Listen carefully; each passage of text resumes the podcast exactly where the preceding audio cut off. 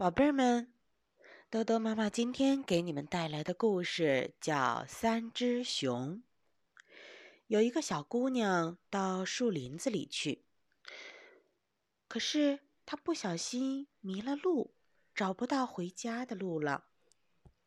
她走啊走啊，来到了林子里一座小房子的前面。小房子的门开着。小姑娘探头往门里瞧了瞧，看见屋里没有人，她就走进去了。这座小房子住着三只熊，一只是熊爸爸，个子很大很大，毛蓬蓬的；一只是熊妈妈，比它小一点儿；还有一只是小熊。三只熊不在家，上林子里溜达去了。小房子里有两个房间，一间用来吃饭，一间用来睡觉。小姑娘走进了吃饭的房间，看见桌子上有三碗粥，一个碗很大，是熊爸爸的；一个碗小一点儿，是熊妈妈的；还有一个碗最小，是蓝颜色的，这是小熊的。每个碗的旁边呀，都有一把勺子，一把很大，一把小一点儿，还有一把最小。小姑娘拿起最大的勺子吃最大的碗里的粥，又拿起了小一点的勺子吃了一点小一点碗里的粥。最后，她拿起最小的勺子吃蓝色小碗里的粥。他觉得小熊的那碗粥最好吃了。小姑娘走的累了，她很想坐下来。她看见桌子旁边有三把椅子，一把很大，是熊爸爸的；一把小一点儿，是熊妈妈的；还有一把很小的，还有一个小坐垫儿。那呀是小熊的。小姑娘爬上了大椅子，不小心掉下来了。他又爬上了小一点的椅子，可是坐着一点都不舒服。于是他就坐到了最小的椅子上。哎呀，真是太舒服了！于是他就捧起了蓝色的小碗，吃起了粥来。吃啊吃啊，吃了个精光，然后他又在小椅子上摇来摇去，小椅子被摇啊摇啊摇坏了，小姑娘啪嗒一下掉在了地上。她爬了起来，扶起了小椅子，然后就头也不回的到隔壁房间去了。这个房间里啊有三张床，一张很大，是熊爸爸的。一张小一点儿是熊妈妈的，还有一张很小，是小熊的。小姑娘躺到了大床上，太空了；又躺在了小一点的床上，哎呦，太高了。最后，她躺到了最小的小床上，嗯，正合适。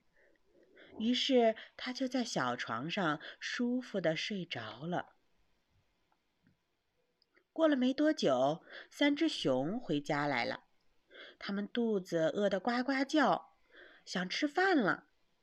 熊爸爸拿起了他自己的碗，一看，用可怕的声音哇哇叫起来：“谁动过我的碗？”熊妈妈也看了看他的碗。用不那么响的声音哇哇的叫着：“谁动过我的碗？”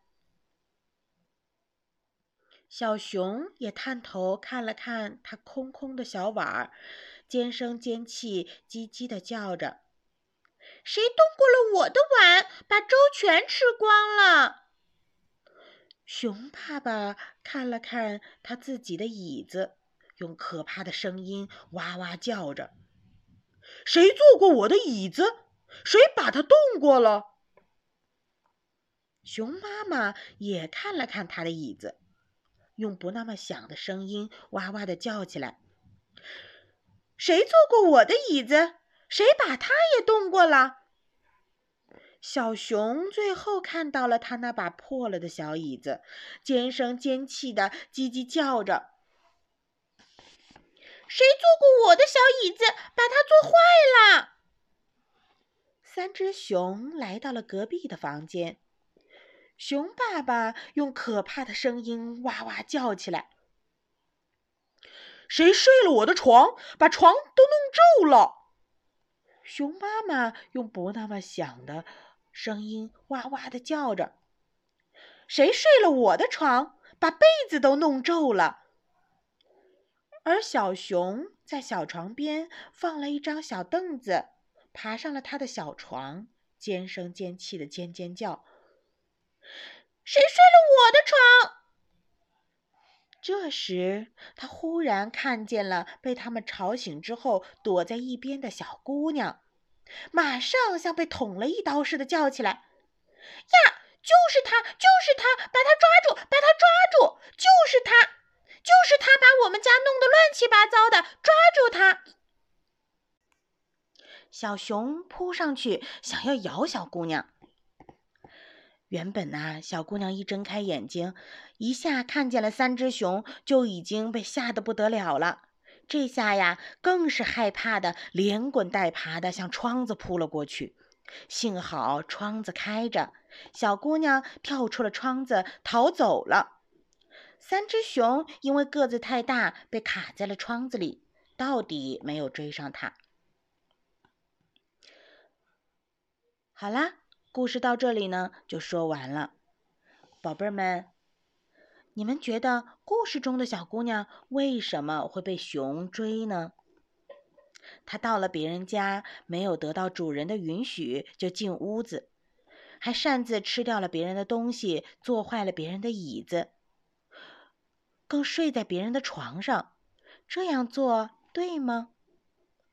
如果宝贝儿们都觉得小姑娘的做法是不对的，那么以后可一定要时刻的提醒自己，我们可不能做这个小姑娘做的事情呢。